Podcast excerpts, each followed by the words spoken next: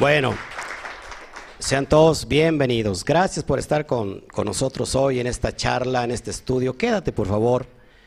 Cuán necesario y tan importante entender los misterios del alma a través de los códigos de la Torah, porque eso nos da luz para salir de esta esclavitud del cuerpo que tanto el alma necesita, salir de esa esclavitud para darle propósito al cuerpo. El jinete debe liderar al caballo, nunca el caballo dirigir al jinete. Cuando no encontramos propósito en esta dimensión, somos guiados por el caballo. El caballo tiene necesidades básicas como comer, como descansar, como caminar. Esas son sus necesidades básicas y las satisface. Pero el jinete es el que le tiene que dar dirección. Normalmente estamos en esta dimensión material, montados en el caballo, pero sin el liderazgo del jinete. Esto es una alusión, una metáfora al alma y al cuerpo. El alma es el jinete y el cuerpo es el caballo. ¿Cómo debe de funcionar? Correctamente, bueno, que el jinete guíe al caballo, que cumpla también sus necesidades, le dé sus necesidades básicas al caballo, porque si no el caballo se muere, pero al fin de cuentas debe dirigir el jinete al caballo. Prácticamente hemos estado al revés porque el jinete simplemente se montó en el caballo y se fue a la deriva. Donde quiera ir el caballo, va el jinete. Hoy, a través de los niveles interpretativos de la Torah, como es el nivel Sot, estamos recuperando las riendas que se perdió el jinete en el pasado. Hoy el jinete debe tomar las riendas sobre el caballo en cuestión. Es lo que vamos a hablar hoy, así que quédate por favor, si estás en YouTube y no te has suscrito, suscríbete, dale manita arriba. Si nos puedes ayudar con un super gracias, ahí hay de varios, de varios niveles, eh, eh, no sé, de 10, 20, 30, lo que tú quieras donar ahí es necesario porque nosotros eh, necesitamos para seguir expandiendo la luz, la Torah. ¿Ok? y, eso nos ayuda también mucho que tú le des manita arriba. Eh, deja tu comentario, más tarde abro el chat. Si estás en Facebook, ponle también un corazón y ahí también puedes darle un super gracias. Y esto también nos va a ayudar a seguir expandiendo la luz. Que la luz es completamente gratuita. Nada más que su proyección no es, no es gratuita es así, se tiene que cobrar. ¿Por qué? Porque pues, los medios todo te cobran. Así que eso nos va a ayudar mucho. Estoy con un micro de, cable. Estamos pidiendo eh, esta ayuda económica de todos los, los ajín, los hermanos, como le quieran llamar, que nos están viendo en las naciones para comprar esta diadema, para que dentro de ocho días ya tengamos, tenga las manos libres y me cuesta mejor eh, dar este, este servicio. Bueno, pues gracias a todos. Hoy tenemos una parasha que se llama Bo. ¿Qué significa Bo? Bo significa que en tu Biblia al castellano dice ve, ve a Faraón, pero en realidad Bo significa ven, ven. Lo curioso es que el texto, vamos a leer el primer texto, vamos a, al capítulo 10 de Shemot.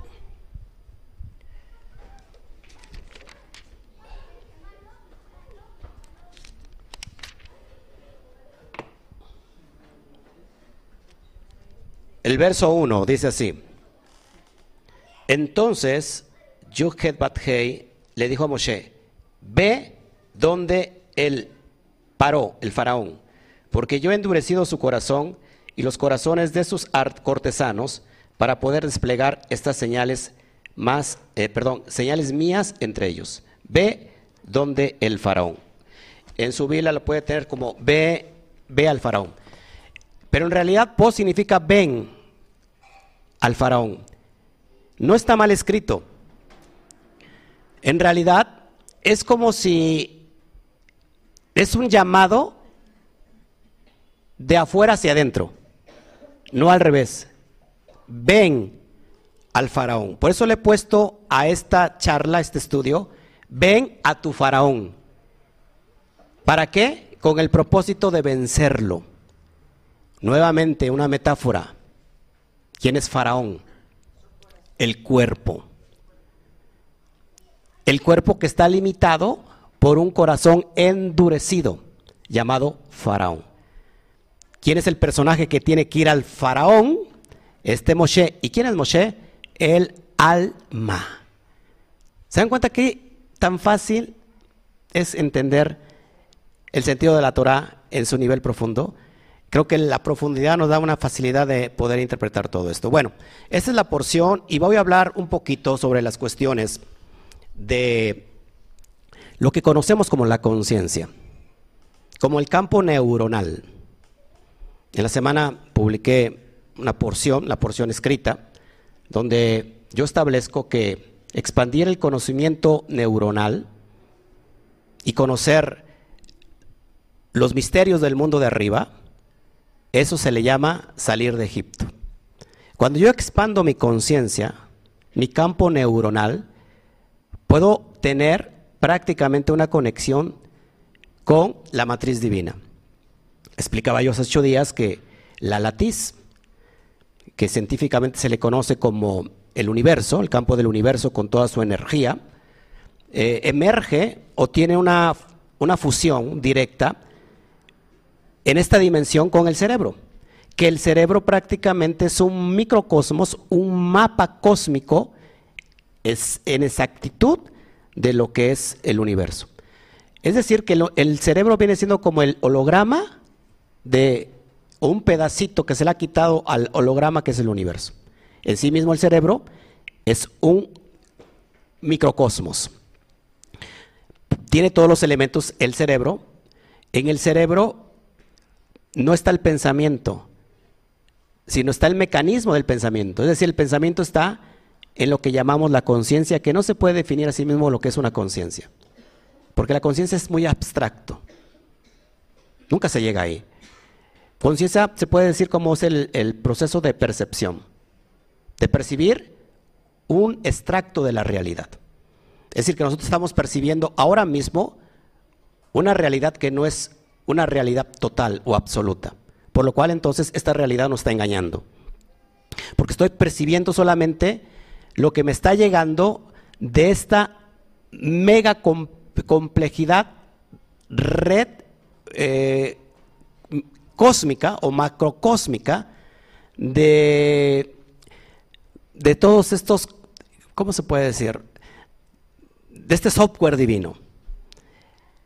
El cosmos es un software divino que es complejo y es completamente vasto, por eso se llama el universo,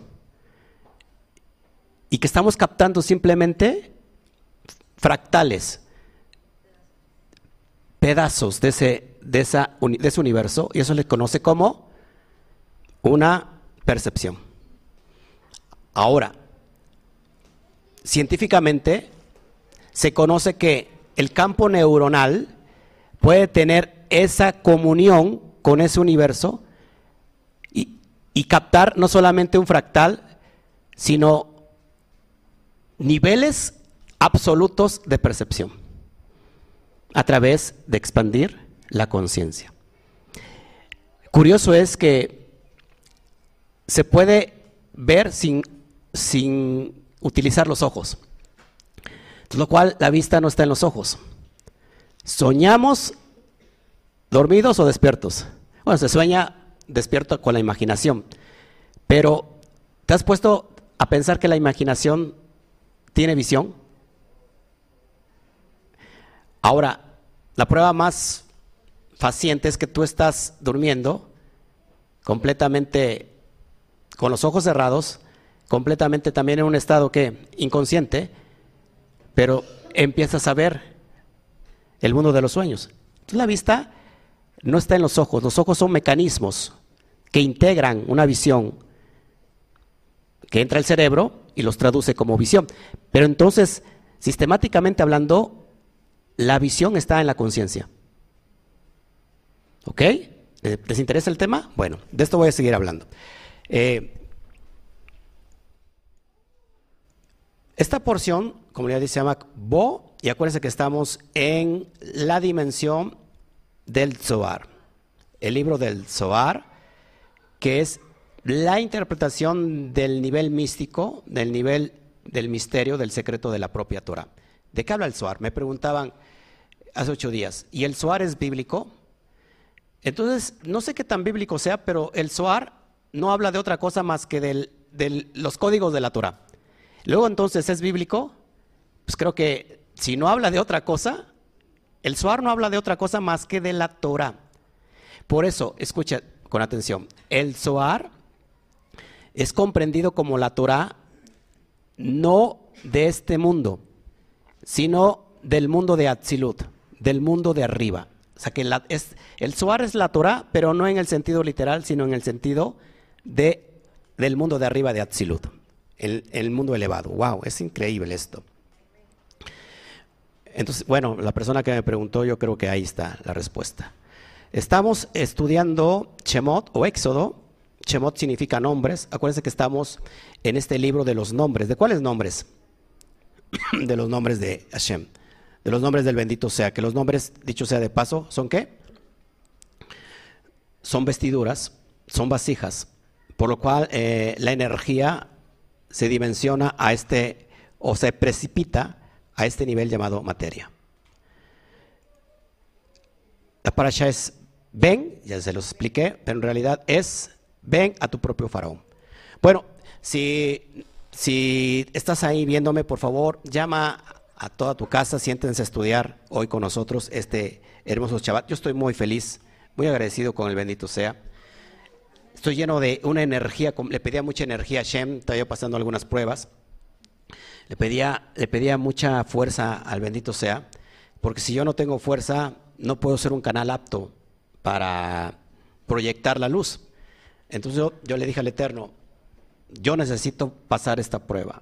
Y hoy me siento pleno, feliz, con vida.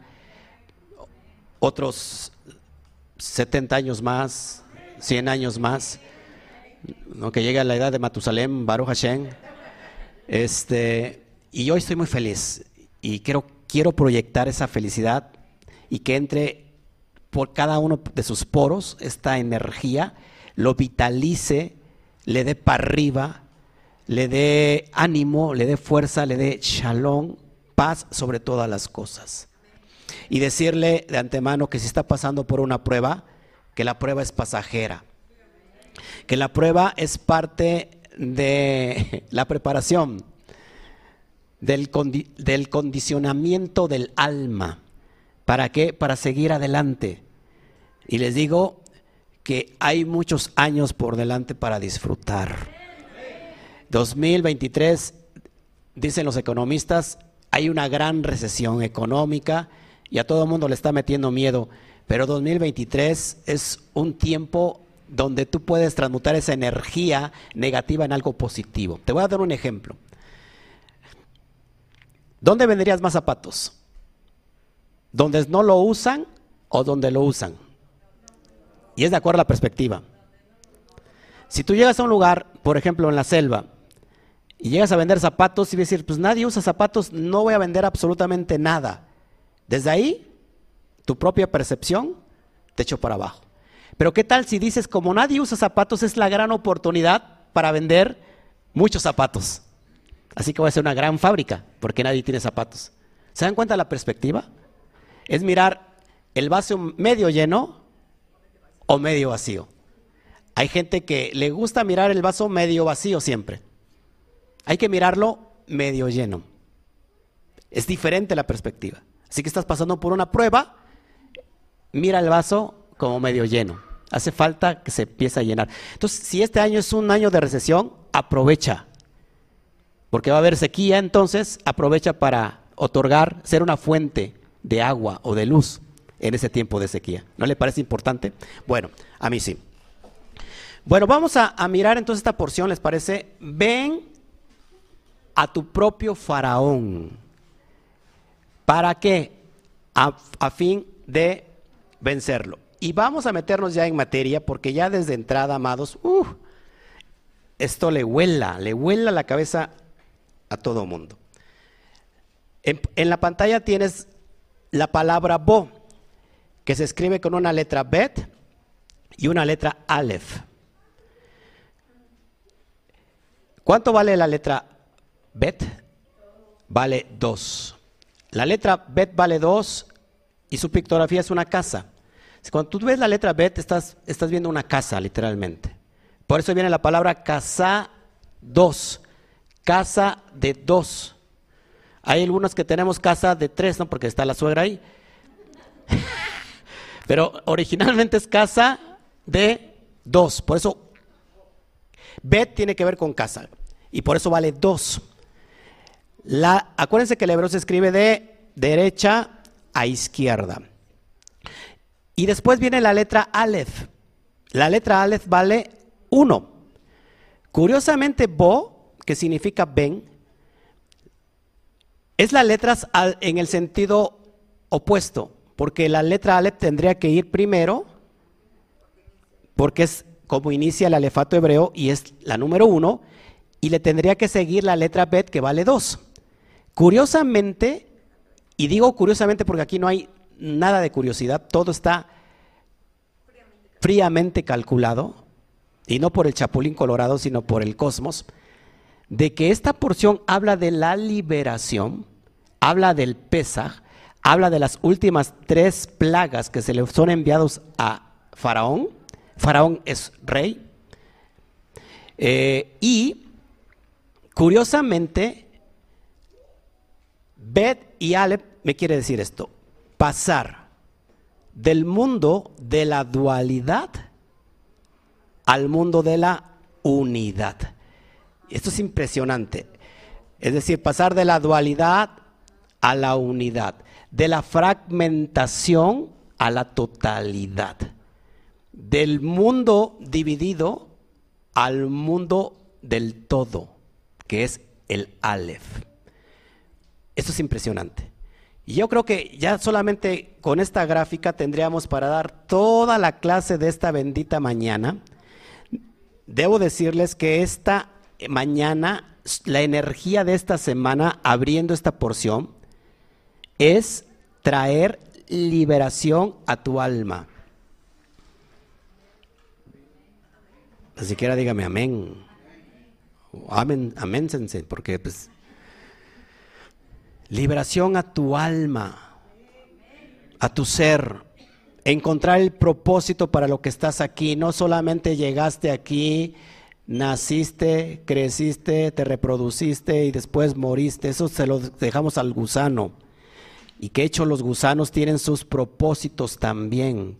Hay gusanos que se convierten en mariposas que sufren una transformación, una metamorfosis. Pero nosotros no queremos la metamorfosis. ¿Ok? Metanoía en griego, pero en hebreo es teshuvah.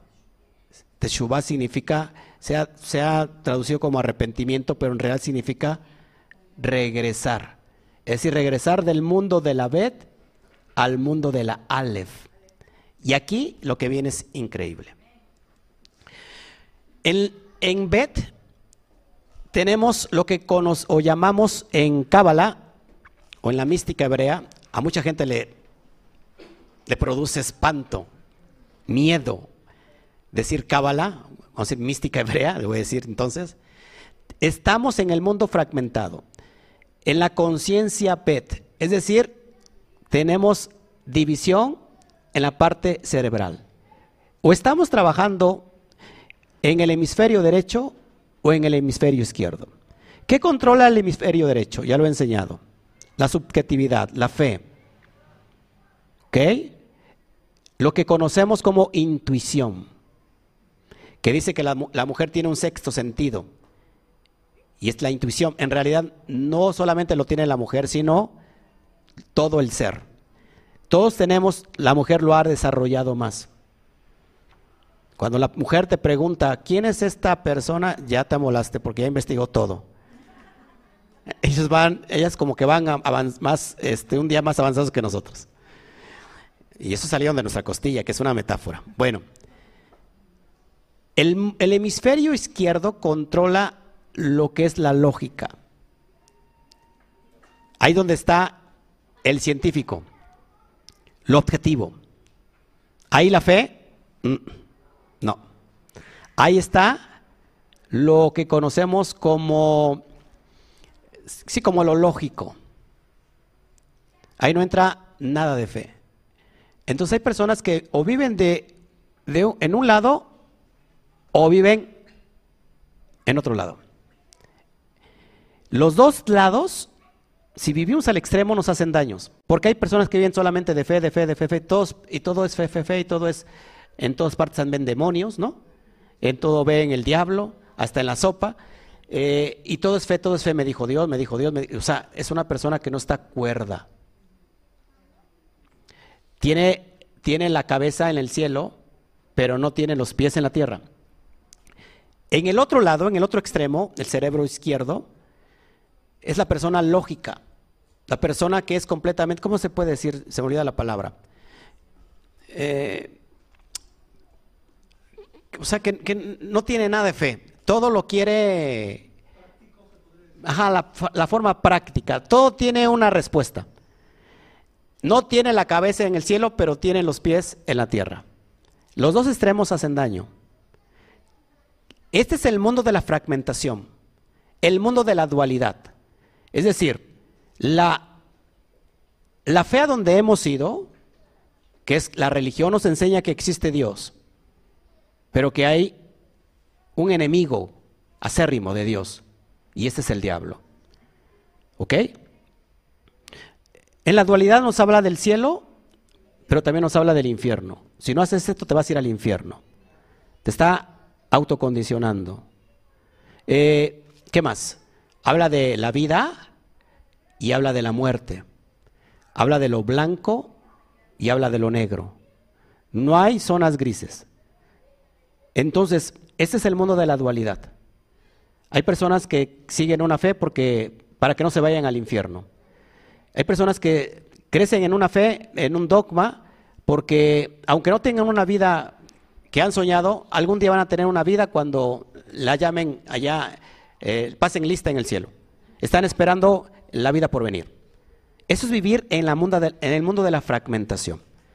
Ahora, ¿dónde está el mundo de la fragmentación? Apúntelo, está en Egipto. Egipto, que en hebreo es Mizraim, y Mizraim significa entre límites. Es decir, estamos en el mundo de la limitación. Acuérdense que la luz, un haz de luz que nos viene del universo y que viaja, y que atraviesa un prisma, esta misma luz se descompone en siete colores. Entonces tú vas a ver ahí los siete colores que se fragmentan y puedes ver el color violeta, pero no es toda la realidad. Estamos en un mundo fragmentado. ¿Te das cuenta? Llegar a la dimensión del Aleph es echar abajo todo lo dual. No hay Dios, o sea, no hay Dios religioso que tenga que luchar con un diablo. Porque si Dios tiene que luchar con alguien, no es Dios. No sé si me explico. Dios no tiene enemigos. Por eso es Dios. Y Dios es el Ein Sof, el universo que se le somete todo, porque todo viene de él. Tanto lo bueno como lo malo. Entonces, en el mundo del Aleph no existe el bien ni el mal. El mal puede ser el bien, pero a veces el bien puede ser el mal. Te lo explico rápido. Si tú das bien, bien, bien a tus, a tus hijos, amor, amor, amor, en exceso, tu hijo se vuelve un delincuente si no tiene límites.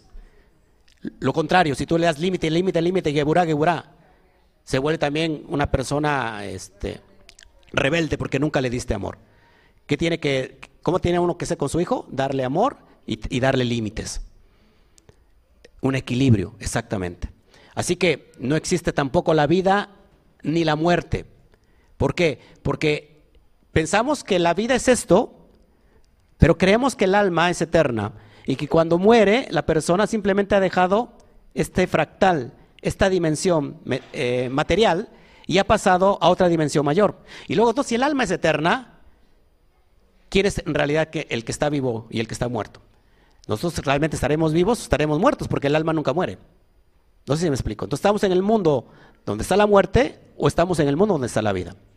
Así que no existe ninguna división, no existe el infierno, por supuesto en el mundo de la totalidad, de la unidad, porque el infierno fue creado por la religión El reino, según el judaísmo, el reino de Dios es aquí y ahora. Otra cosa es el Olán Abba, el mundo por venir. ¿Ok? Entonces pasa, aquí en el mundo de la Bet, presta atención, estamos en el mundo de la dualidad. Están los hemisferios divididos, separados. Otra analogía del, del Gan Eva o Java es el hemisferio izquierdo. Adán es el hemisferio derecho. Cuando el serpiente, el Nahash, tentó a Eva, Eva estaba separada de Adán. No estaban unidos, sino que Eva andaba por ahí cortando fruticas para hacerle el desayuno y Adán estaba viendo Netflix ahí esperándolo a que llegara. Y entonces aprovechó el serpiente para hablarle a Eva. Entonces cuando hay una división hay un Satán. El serpiente le habló a Eva, que es el hemisferio izquierdo, y entonces, una vez que la convenció de comer el fruto prohibido, que es una analogía, una metáfora, Eva fue a, ¿qué? a convencer a Adán. Y los dos terminaron comiendo del consejo del Satán. Si hubieran estado unidos Adán y Eva, no hubiera sido posible dividirlos.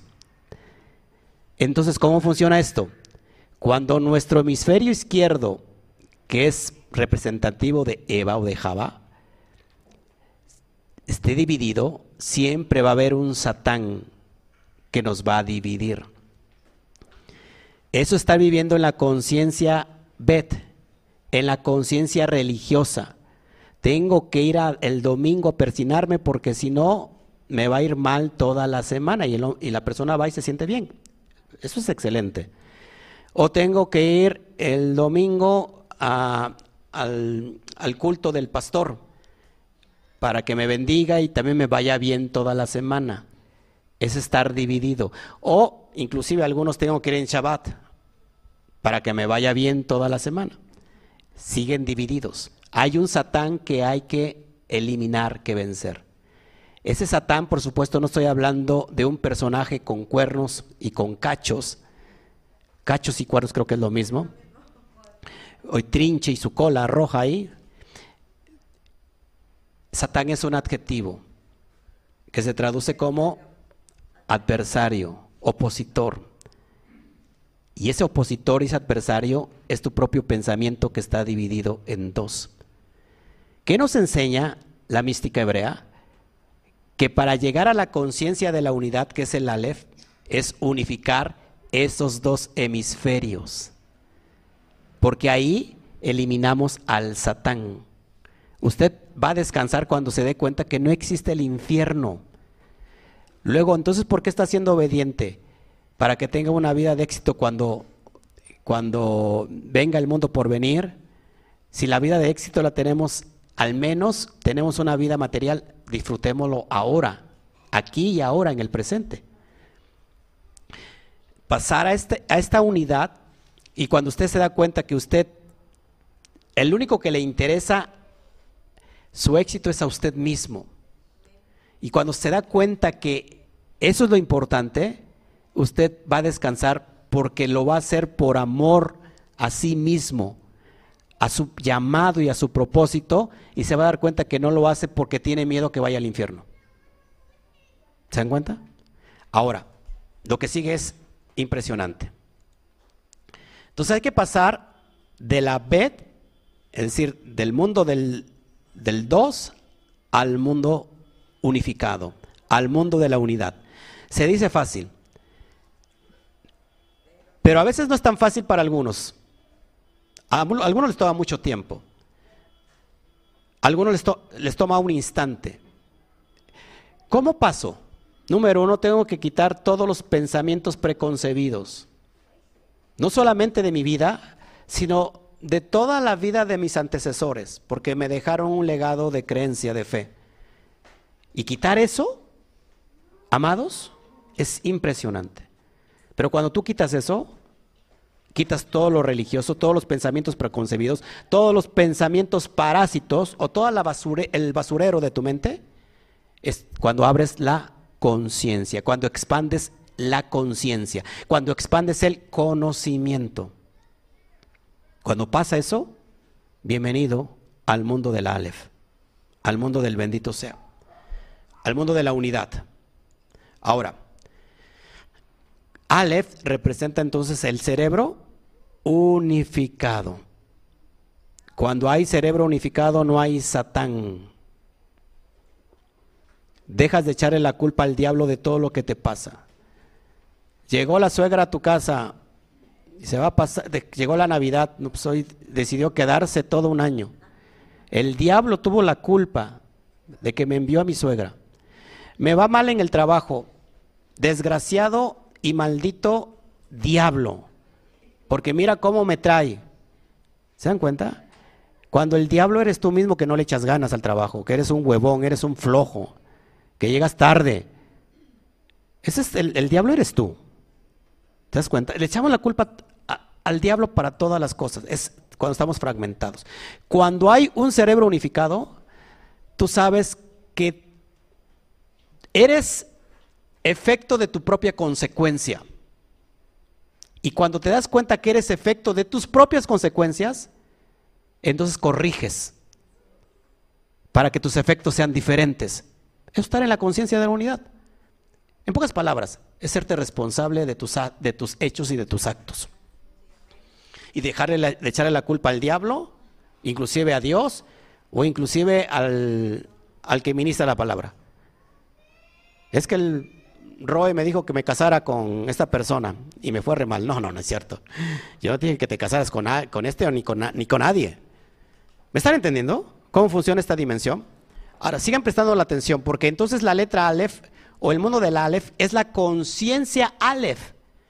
Ahí habita el Mashiach. ¿Dónde habita el Mashiach? En la conciencia Aleph. Lo que Mashiach necesitamos, un hombre o un semidios? ¿Qué Mashiach necesitamos?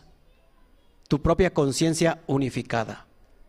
Es el Mashiach que te viene a salvar, que te viene a rescatar de esta vida donde hemos sido irresponsables. Ahora, mira lo que sigue. Así que en el mundo de la dualidad representa las siete sefirot inferiores. Es decir, donde está Seiramping, lo estás viendo en pantalla, Seiramping, Geset, Geburah, Tiferet, Netathot, Yesod, Malhut. Está representado eso por el cuerpo. Presta atención. Estoy enseñando cábala profunda. El mundo de la dualidad está representado por las siete sefirot inferiores del árbol de la vida o el cuerpo. ¿Ok? El mundo donde se encuentra el alma inferior que es Nefesh y el alma Ruach. Es decir, los instintos y las emociones. Es el mundo de la dualidad que hay que corregir sí o sí. Si yo no corrijo la dimensión de estas sefirot inferiores, no puedo pasar a la conciencia Aleph. Así que este árbol de la vida, que son 10 sefirot, las siete inferiores es conocido como el árbol del conocimiento del bien y del mal. Y las tres sefirot superiores, que es Keter Mavina, es el árbol de la vida. Lo enseñé hace ocho días. ¿Para qué necesitamos el árbol del conocimiento, comer del fruto del árbol del conocimiento del bien y del mal? Precisamente para tener conciencia. Pero te das cuenta que no, no hemos tenido conciencia del bien y del mal porque, aunque sabemos el mal, lo seguimos cometiendo. Pero descansamos porque la religión te dice, échale la culpa al diablo. Y ya descansas, sí, sí, tiene la culpa el diablo. Y vas a la psicología y te dice echarle la culpa a tus papás. De chiquito no te limpiaban la popó, entonces por eso te hacías popó en la cama. Y tuvieron la culpa a tus papás porque no te limpiaron los pañales. Es echarle la culpa siempre a alguien, menos tomar la conciencia de que uno es el propio responsable. ¿Me están entendiendo? ¿Verdad que es muy práctico la enseñanza? Ahora, mira lo que sigue. Entonces, la unidad se encuentra en el mundo de Atzilut. El mundo de Atzilut está comprendido por Keter, Jodma y Bina. Keter, corona, donde irradia la luz más potente de la Insof. Tenemos Jodma, que es sabiduría, y tenemos Bina, que es entendimiento. ¿Ok? Cuando nosotros rectificamos el mundo de las emociones y de los instintos, podemos pasar al mundo de Atzilut, al mundo de arriba, al mundo de la conciencia Aleph. Por eso, cuando tú ves, y no me canso de decirlo, el los evangelios cuando dice Yeshua, pues sobre todo en Juan, el, libro de Juan, cuando dice Yeshua, yo y el Padre, uno somos, está diciendo prácticamente que Él está en la dimensión que ha rectificado todo su, árbol sefirótico de las siete inferiores y ha pasado al mundo de la conciencia Aleph.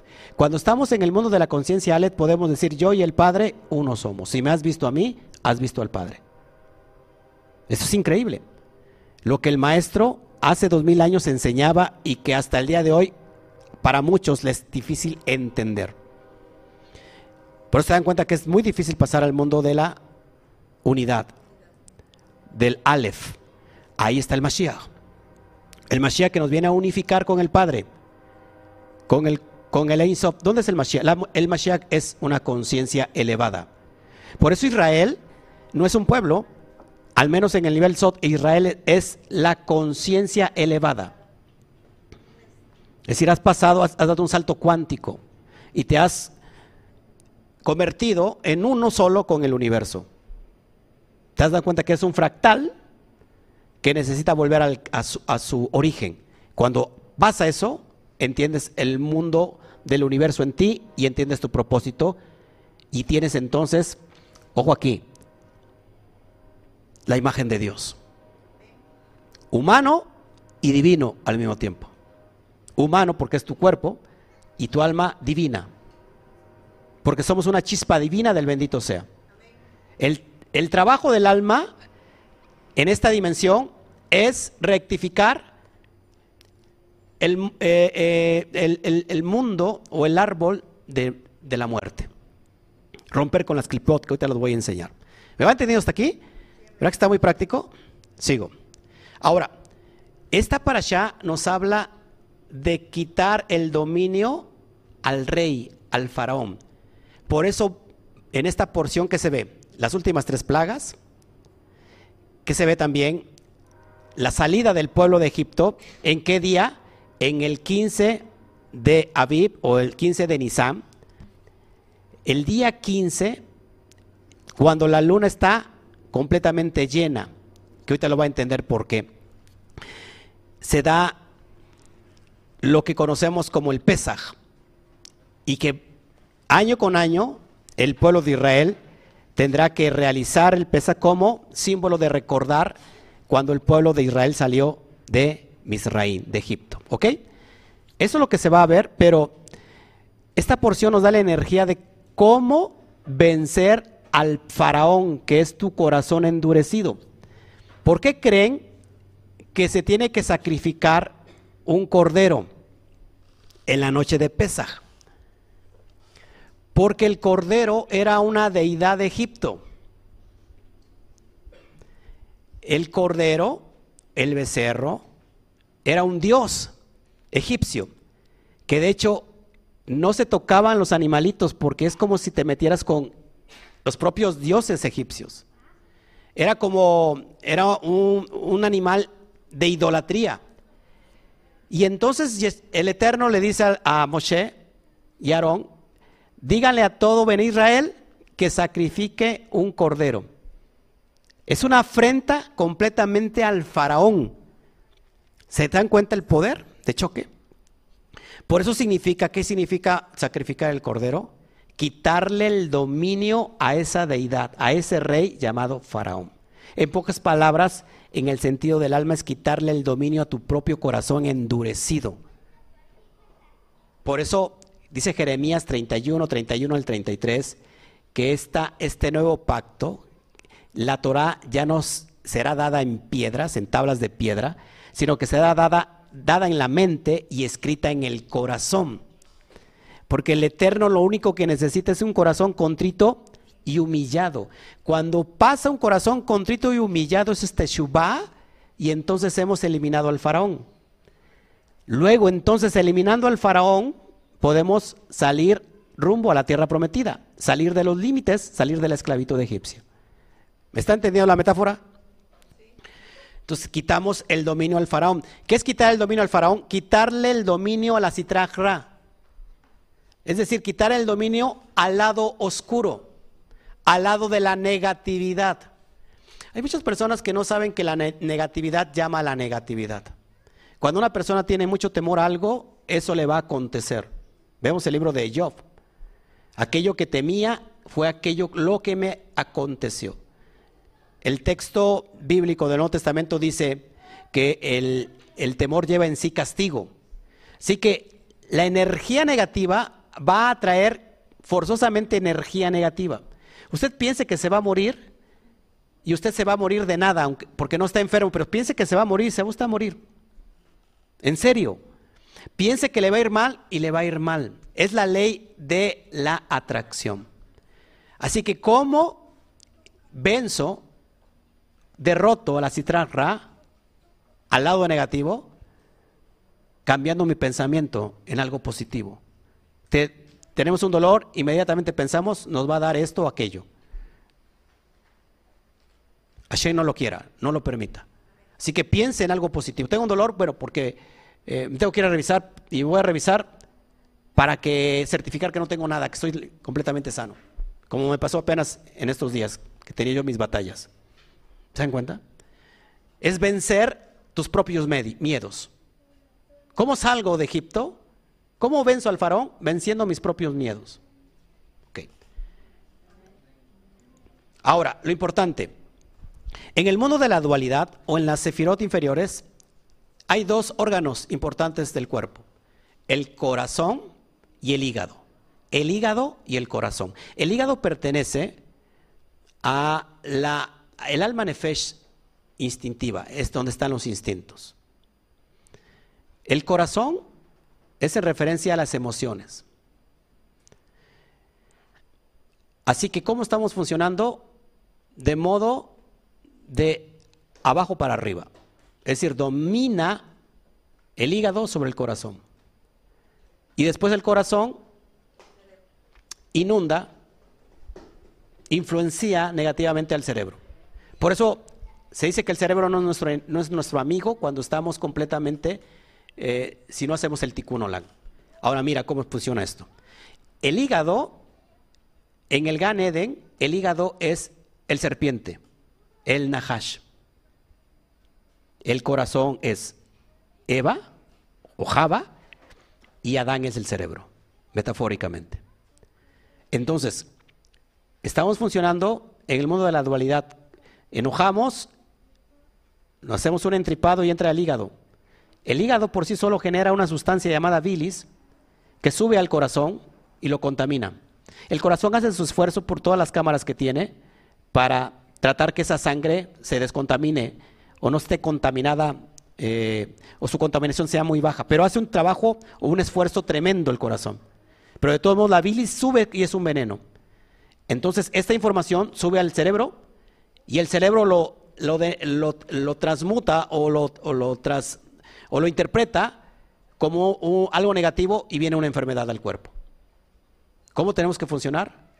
Que primero sea el rey, el cerebro, para que mande sobre su corazón, sobre sus emociones, y así el hígado haga su función, pero que no penetre, no haga bilis. Por eso dice el Nuevo Testamento, airaos, pero no pequéis, dijo Pablo. O sea, enójense, pero hasta cierto punto. ¿Me están entendiendo todo esto? Así que el mundo de la dualidad está controlado por el hígado, que son los instintos, y el corazón, que son las emociones. Es decir, somos, hacemos eh, entripados. Reaccionamos y después recapacitamos. Oye, perdóname, cuando tendremos que recapacitar antes de pensar antes de actuar. ¿Me está entendiendo? Ahora, cuando yo voy al otro nivel y mis emociones están dominadas, equilibradas, y mi hígado está funcionando correctamente, me convierto en rey. Es decir, le quito el dominio al rey, al faraón, y ahora yo soy el rey de mí mismo. Usted quiere que le cuente de vaqueros, usted, veras. Ahora, ¿por qué le digo eso? Porque en hebreo, por ejemplo, en hebreo, cuando yo uno, kabet, lef y moaj, en hebreo cerebro es moaj, corazón es lef y hígado es kabet. Cuando yo unifico las iniciales de estas letras, de estas palabras hebreas, me da melech. Y melech es rey. Es decir, Moshe hace la función de extraer el alma que está gobernada por su cuerpo, que es, que es Misraín o que es Egipto, liderada por un corazón duro. Ese corazón duro se tiene que quebrantar para que entonces yo quede dominado todas las emociones y mis instintos, entonces me convierto en rey de mi propio propósito, en Melech. Por eso hoy esta energía es de abrir estos estándares de conocimiento de cómo ser conscientemente libre. Hay personas que son, se, se creen libres, pero si la persona no sabe qué hacer con la libertad, simplemente tiene una mente completamente esclava. Y muchos vivimos, o muchos viven, bajo el dominio del sistema.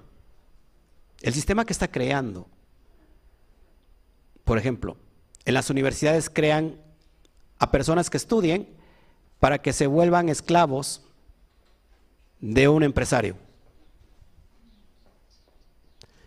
Enseñan estar ocho horas en la universidad porque esos, las mismas ocho horas que van a emplear cuando tengan un oficio. ¿Se dan cuenta? Estamos bajo un sistema de imposición, donde pensar diferente es estigmatizarte, satanizarte porque estás pensando diferente a toda la manada. Estar contra el sistema es nadar contra corriente.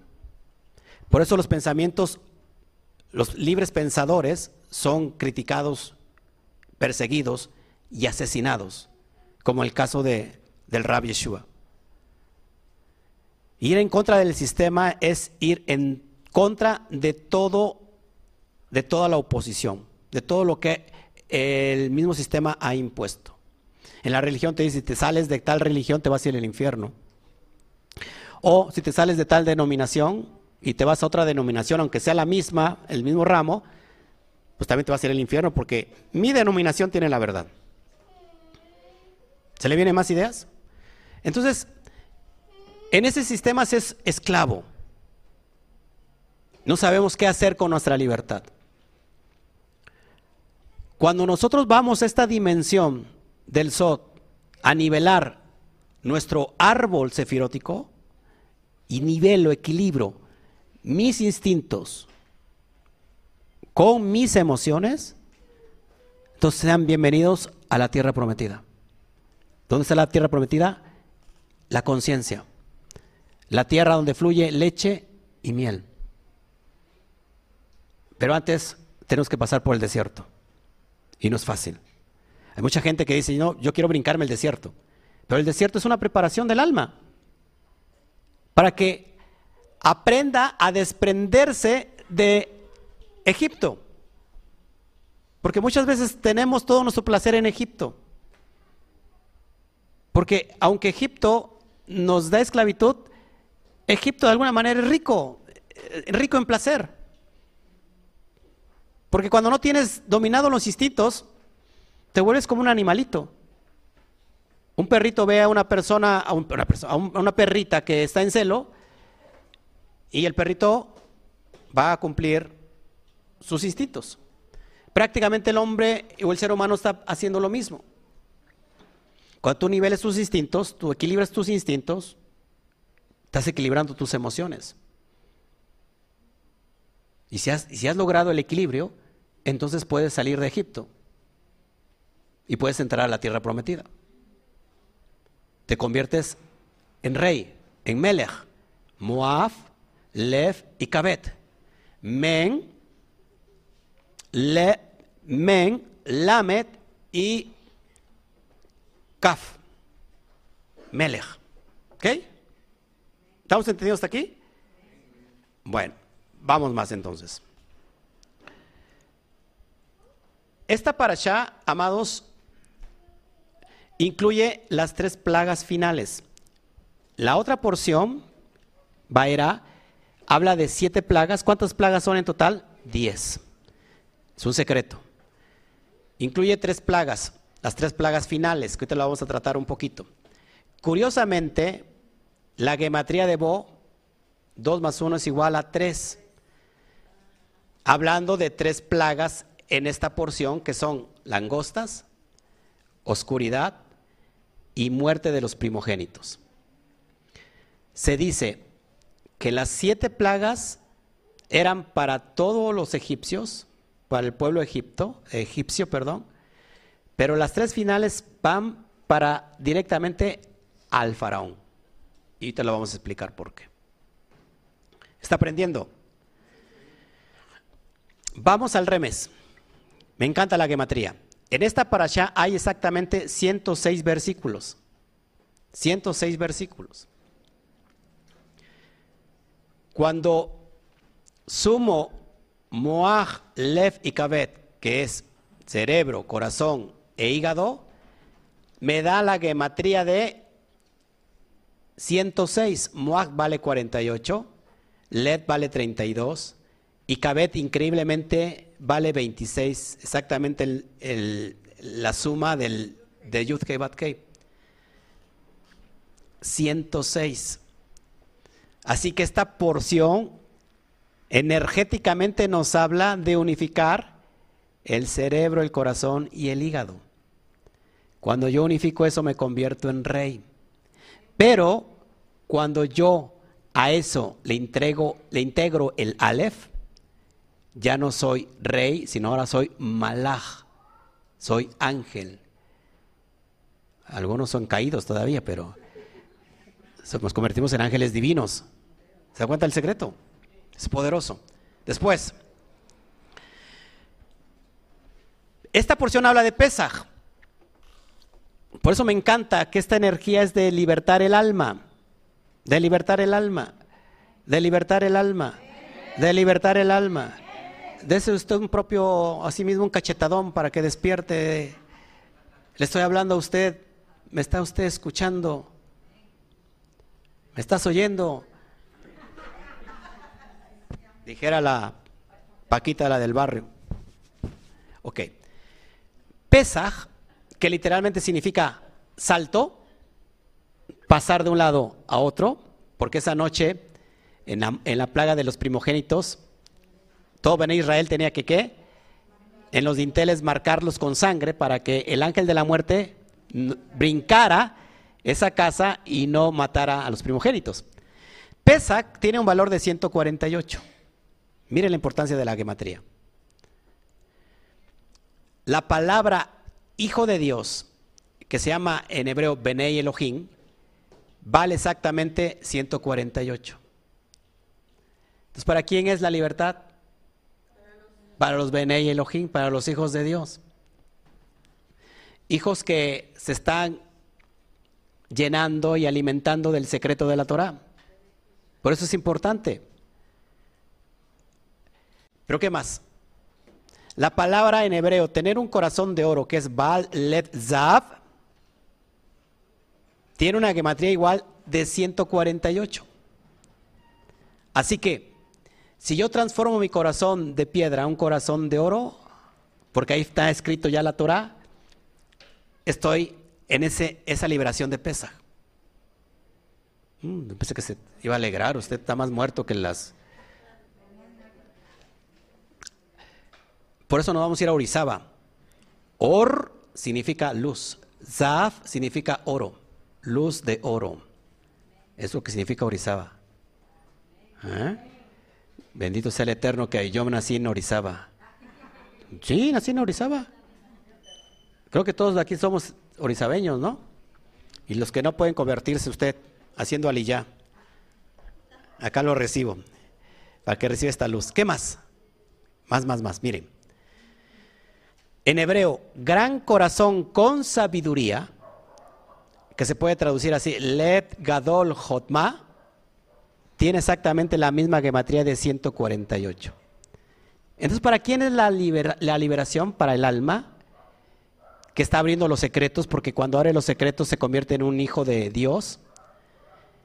¿Por qué? Porque tiene un corazón de oro. ¿Por qué? Porque este, este, esta alma tiene un gran corazón con sabiduría, con Jotma. ¿Se da cuenta? 148, el poder de la gematría. Amén. ¿Cuántos quieren más? Usted lo que quiere ir a comer. Usted no viene a llenar aquí la, panza en lugar del corazón. Voy a la recta final. ¿Hasta aquí hay una, alguna pregunta? ¿Hasta aquí? En este momento, si quieren, hay una pregunta porque ya me voy al final. Ya me cansé de tener mi brazo así. Ay, es cansadísimo. Después de 12 años usando mi diadema, ya, ya se me durmió. ¿No me pueden cantar las, las mañanitas para que se despierte? Despierta, mi bien despierta. Bueno, ¿preguntas hasta acá? ¿Todo bien? Bueno, seguimos. Vamos a mirar entonces el secreto de las 10 plagas, porque también todo es secreto. ¿Ok? ¿Hemos entendido hasta aquí lo que estamos tratando de hablar? ¿Cuántos han entendido que es necesario ir a tu propio faraón? Porque nadie lo va a hacer más que tú. ¿Cuál es el mayor enemigo a vencer? Tú mismo. Cuando te vences a ti mismo, puedes vencer todo, hasta tu suegra. Ánimo, Alberto. Sí se puede. Aquí Alberto no lo vieron, pero luego está le brilló así la, vista y se le inundó la, sonrisa de oreja a oreja. Vamos a orar por Alberto para que digamos, sí se puede, sí se puede, sí se puede. ¿Ok? Creo que está muy claro. Bueno, vamos a las 10 plagas. Vamos a entender cuál es el secreto de las 10 plagas. 10 plagas. ¿Por qué no 11? ¿O por qué no 12? Porque son 12 tribus del pueblo de Israel, ¿no? ¿Por qué no 12? ¿O por qué no 13? ¿Por qué no 14, 15, 16? No, porque todo tiene un porqué. 10 plagas. Estas 10 plagas es igual a las 10 sefirot, divididas, como lo expliqué anteriormente, en 7 inferiores, que representa el cuerpo humano. Ahí está. Las 7 inferiores representan el cuerpo humano y las 3 superiores que representan la cabeza. Prácticamente, en el sentido literal, amados hermanos, la cabeza es la semilla. ¿De qué? Del cuerpo. Pero a veces parece que tenemos el cerebro en, en los pies. Iba a decir otra palabra. Parece que tenemos el cerebro en las patas. Porque no pensamos, pensamos con los pies. Y luego los pies si tienen hongo, imagínense. Son pensamientos hongueados con, con ojo de pescado, imagínate, el pensamiento con ojo de pescado. Imagínese. Entonces, las tres superiores representan la cabeza, esto se lo voy a explicar. Ahí está la cabeza. Es donde tenemos de tener el pensamiento, elevar la conciencia, ahí donde está Israel. Israel transmutado es Rosheli, que significa mi cabeza. Oli Rosh, mi cabeza. Eso es Israel. ¿Dónde está Israel en nuestro cuerpo? en la cabeza. ¿Y qué tenemos en la cabeza? Cerebro. Algunos tienen cerebro, materia gris y otros tienen materia como cafecita. Usted me entendió. ¿Me está entendiendo? Sigo. Ahora, las, las plagas representan el orden ascendente de la Sefirot. Es decir, que vamos rectificando de abajo hacia arriba. Rectificamos Malhut, después Yesod, después Hod, Netzach, Tiferet, Geburah y Gesed. Si no rectificamos de abajo hacia arriba, jamás podamos salir del exilio.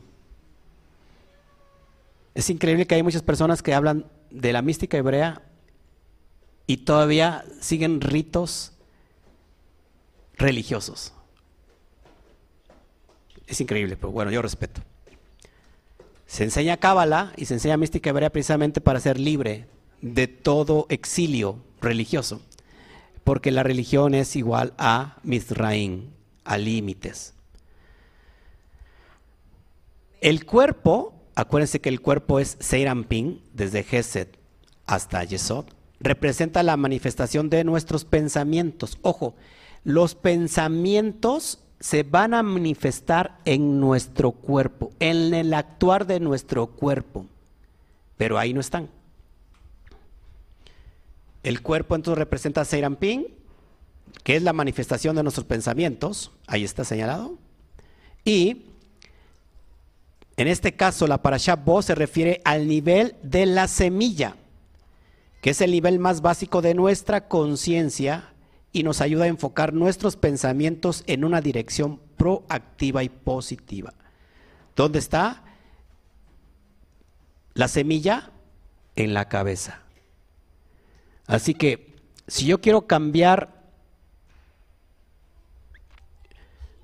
mis actos, mis acciones, ¿cómo se le llama? Eh, lo que tú haces constantemente.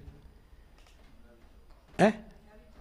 Ajá, si yo quiero cambiar mis hábitos, no los puedo cambiar si no cambio la semilla. ¿Me está entendiendo? Si yo siembro una semilla de manzanas, ¿qué me va a dar? Manzanitas. Jamás pretendo sembrar una semilla de manzanas y que me dé melones.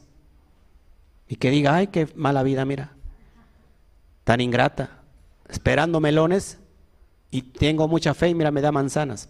Sí que lo importante es cambiar tu pensamiento para que luego la manifestación de ellos se manifiesten correctamente en tu cuerpo.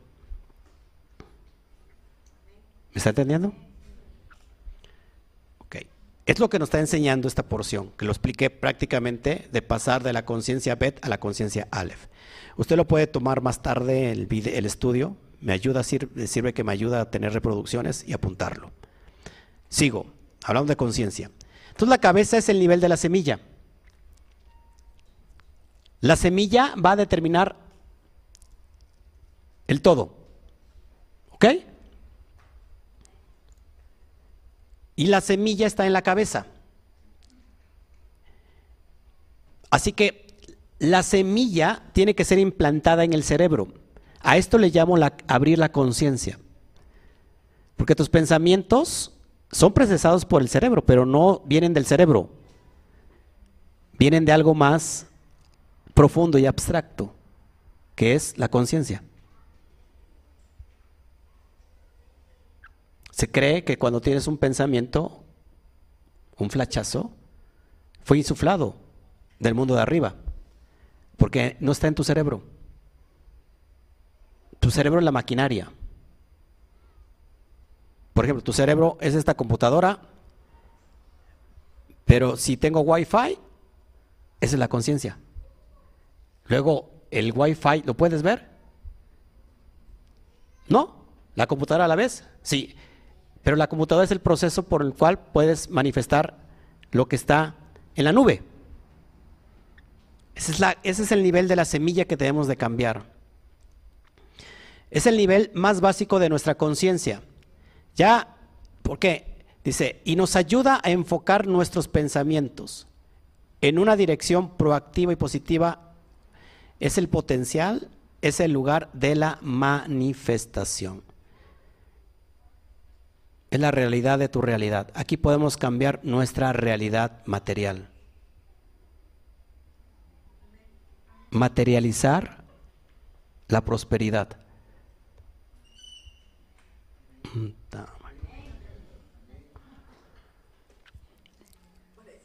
Se dice que el Sefer Yetzirah,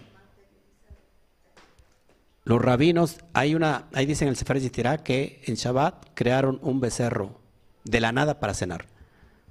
¿Eso es posible? Sí. Hace un rato, hace un rato, hace ocho días les enseñé cómo interactuar con la matriz divina, en el ejemplo tan sencillo que les di. Cómo manifestar de la matriz, traerlo a la materia. El poder de la mente, de la conciencia, manifiesta en lo material. Ponga a trabajarla. Lo he hecho y me ha pasado. Lo que pasa es que no hemos sido disciplinados para que puedas materializar cualquier cosa que se te venga a la gana. Suena brujería. Suena magia. ¿Usted qué, qué cree que Moshe hizo? magia. Pero se espanta la gente cuando decimos magia. Cuando toda la Biblia está plagado de magia. De manifestarlo el mundo invisible con materializarlo en lo visible. Pero como está en la Biblia decimos es que eso es de Dios. Pues sí, pues todo viene de Dios. Se dan cuenta que la, conciencia Ale te dice, todo viene de Dios. Luego hay magia negra y blanca. Pues la magia negra está considerada por aquella energía, permítame, aquella energía negativa que la materializas. Sí, adelante. De la matriz se puede traer sanidad, por supuesto. Se puede traer lo que usted quiera. ¿Cómo? Abriendo la conciencia. Enseña que en las propias manos tenemos energía para poder sanar nuestros organismos. Pero siempre esperamos que alguien más lo haga, ¿no? Ore por mí, Roe. Que sea sano. Usted tiene el poder de hacerlo. Está en su mente. Yo soy un instructor de cómo enseñarle y de una manera acelerar eh, esta unión entre su conciencia y el mundo de la matriz divina. Porque en el mundo de la matriz divina tenemos todo. Solamente el proceso es que eh, no hemos sabido cómo canalizarlo para que se materialice. Quien sí lo ha hecho son aquellos que son dueños de toda la economía mundial, conocidos como los Illuminati. Luego, ¿quieres ser Illuminati o quieres ser un tontati? Depende de ti. ¿Qué es un Illuminati? Alguien que está iluminado con la luz del infinito, que simplemente ha encontrado el algoritmo de cómo funciona la materializar lo financiero y lo han tomado. Son listos y lo han hecho. Porque la energía está dispuesta para todos. Hoy no hicimos café ni... sí, ponche. Ok. Bueno, si usted pone la cafetera ahí, va la energía, la conecta. Y la energía le dice, oye, usted es cristiano, es católico, musulmán, ¿qué es usted? Porque si usted es, eh, no, es, no, es, de tal religión, pues no le puedo dar energía. La energía no le pregunta, ni le interesa qué creencia tiene usted, porque la energía viene de esa dimensión cósmica. ¿Me da, ¿Se da cuenta? Entonces la energía está dispuesta para aquel que la quiera adquirir. Pero luego la persona dice, no, es que yo soy fulano de tal y tengo una religión y entonces, no, eso no funciona así. Por eso la brujería funciona, aunque sea en el aspecto negativo. Imagínate si, la, si lo, lo negativo funciona, imagínate lo positivo.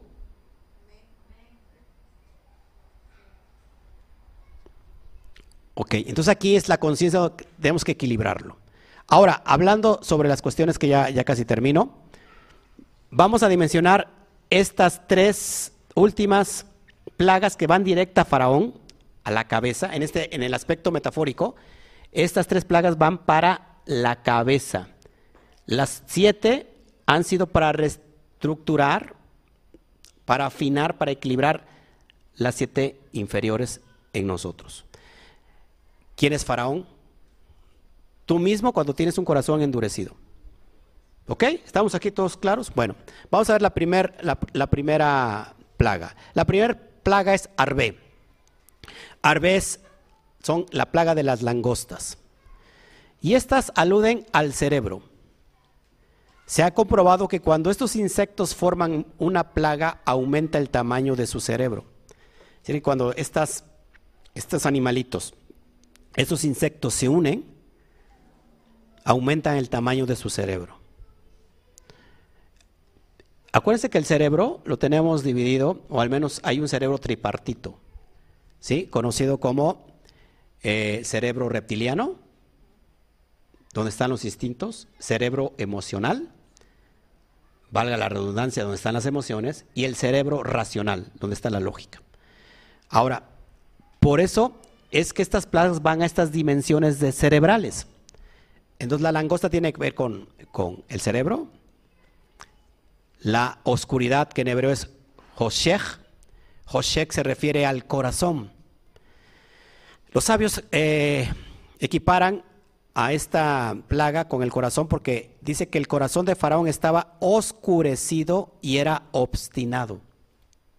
Éxodo 10.1. Cuando, ¿Cuándo se da la liberación del pueblo de Israel? ¿En qué mes?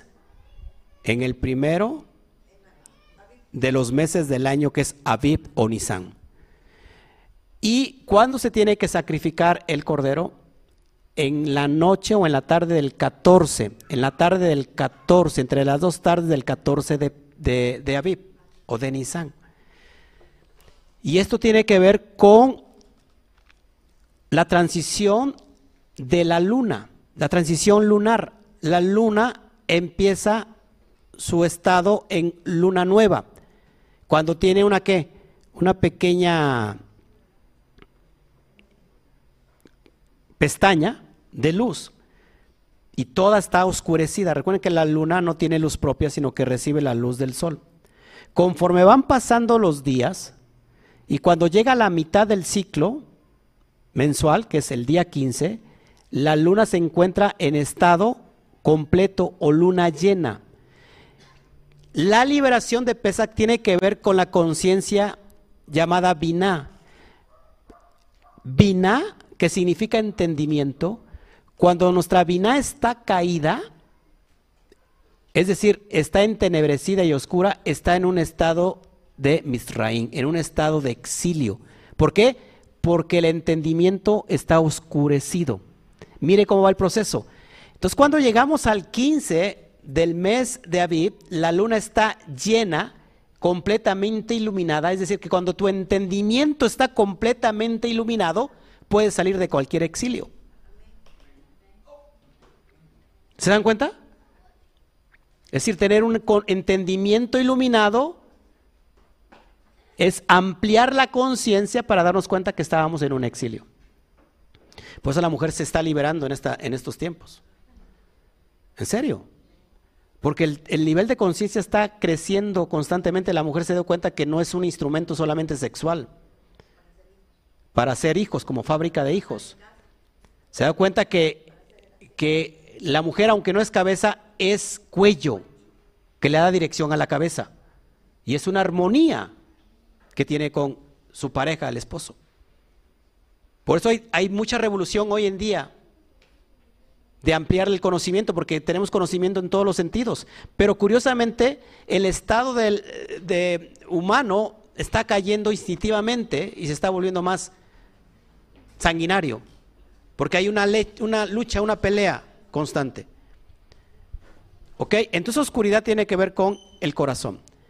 Cuando yo tengo un corazón entenebrecido, eh, significa que mi entendimiento está completamente a oscuras.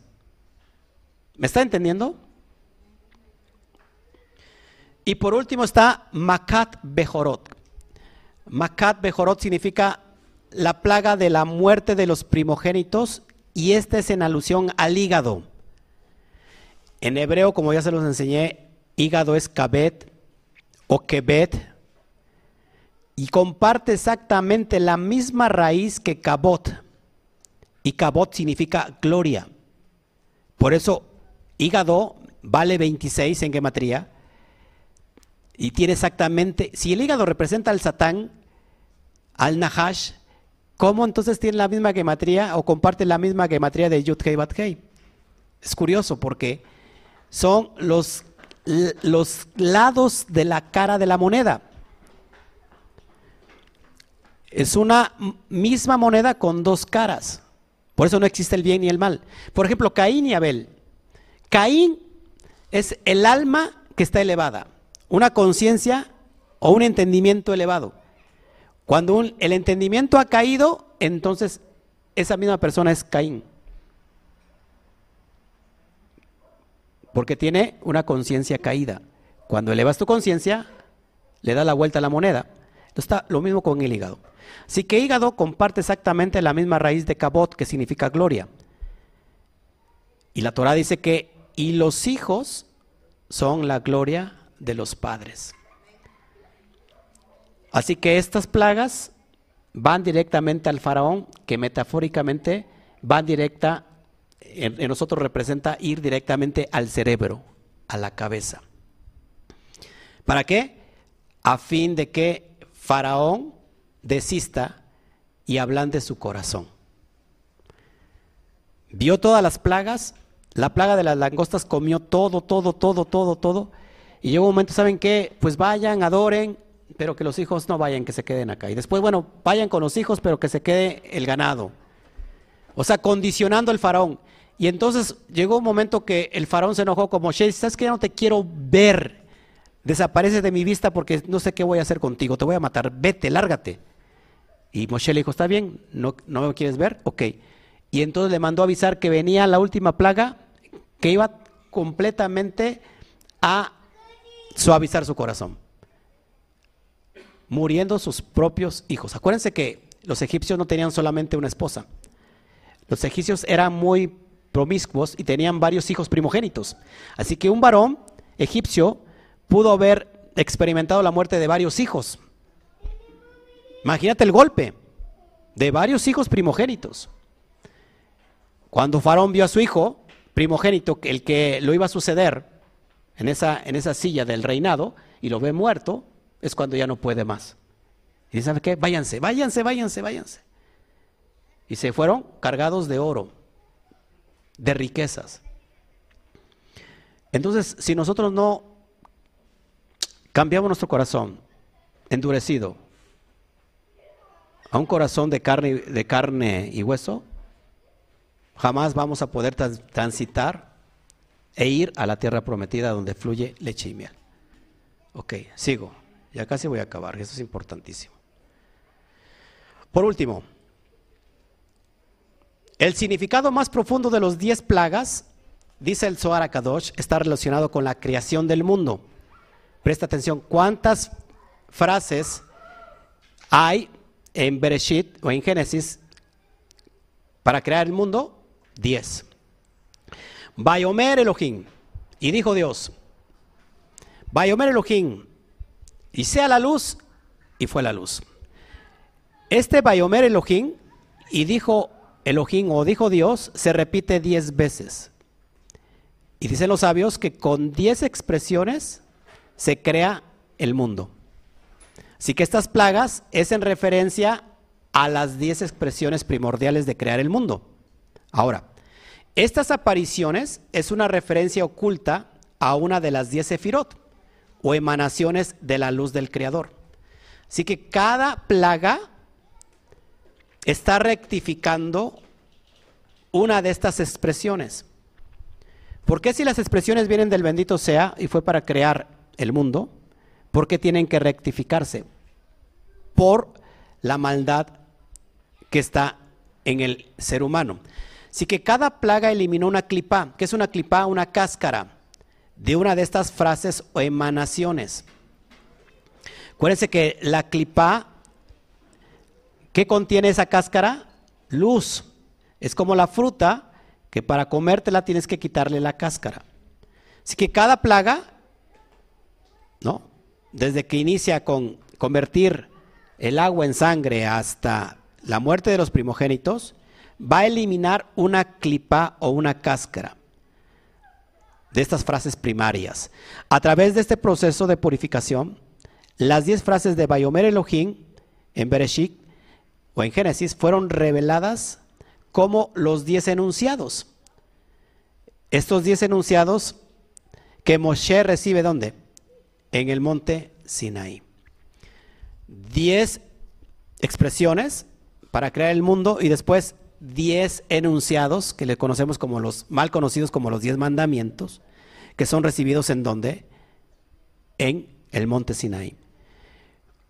¿Cómo puedo rectificar a través de las plagas subiendo mi conciencia? ¿Qué, necesito para subir a la dimensión de arriba? Una escalera. En hebreo, escalera es Zulán. Y comparte exactamente la misma gematría de Sinaí. Es decir, que para, para recibir los códigos de la Torah tengo que subir a la dimensión de la conciencia. Ya casi voy terminando porque usted está aburriendo. La creación, escuche, fue la semilla. ¿Se acuerdan que la semilla es la cabeza? Sí que la creación fue la semilla y los diez enunciados fueron la manifestación. Es decir, se manifestó lo que se había producido, que había producido la semilla. Es decir, vimos el mundo visible. Hágase la luz y fue la luz. Y vio que la luz era buena. Y, y hay diez enunciados así. Ok, ahora, pero existía tanta negatividad desde que se plantó la semilla, ¿qué vino? El diluvio, la torre de Babel, Sodoma y Gomorra, y etcétera, etcétera, que tenía que producirse una limpieza a nivel de semilla antes de que la manifestación pudiera tener lugar. Lo que yo les explicaba anteriormente, si nosotros no vamos a la raíz, que es la semilla, es decir, si no cambiamos nuestra semilla, nunca va a poder cambiar nuestra manifestación. Si yo quiero cambiar mi, manifestación desde mi manifestación, todos mis hechos serán iguales. Todos mis hábitos serán lo mismo. Tengo que ir entonces a la semilla para cambiarla. Por eso las diez plagas van a la cabeza para cambiar y rectificar esa semilla. Y solamente es ahí cuando podemos cambiar nuestro corazón de piedra en un corazón de carne. La fuerza que obtenemos para rematar al leer sobre las 10 plagas, lo que estamos haciendo ahora, removerá la negatividad que nos bloquea. Lo que dice el Suara Kadosh. Va a remover toda la negatividad que nos bloquea, la vamos a remover. Pasamos de una fe infantil a una fe madura. ¿Ok? Una fe infantil dice, pues sí, lo voy a lograr Tú sabes que lo vas a lograr, pero esta fe te está enseñando cómo lograrlo, tener armas, tener eh, estrategias, tener eh, herramientas para poder hacerlo. Una vez que está eliminada la negatividad, nada puede manifestarse en nuestro interior excepto la luz del Creador. Cuando rectificamos nuestro árbol sefirótico, como lo enseñé hace ocho días, esa luz y esa energía no la recibe la citrakra, ya no la recibe completamente la negatividad, sino solamente se beneficia el ser completo que ha unificado el alma con su cuerpo. ¿Para qué salimos del cuerpo, de la esclavitud del cuerpo? Para dejar el cuerpo. No lo dejamos porque si no morimos, sino que en realidad salimos de ese dominio para enseñarle ahora, bueno, yo soy el que lleva las llaves en esta casa, yo soy el amo, y tu cuerpo eres mi sirviente. Vamos a, tener, hacer un pacto, vamos a llevarnos bien, vamos a casarnos para llevar la fiesta en paz.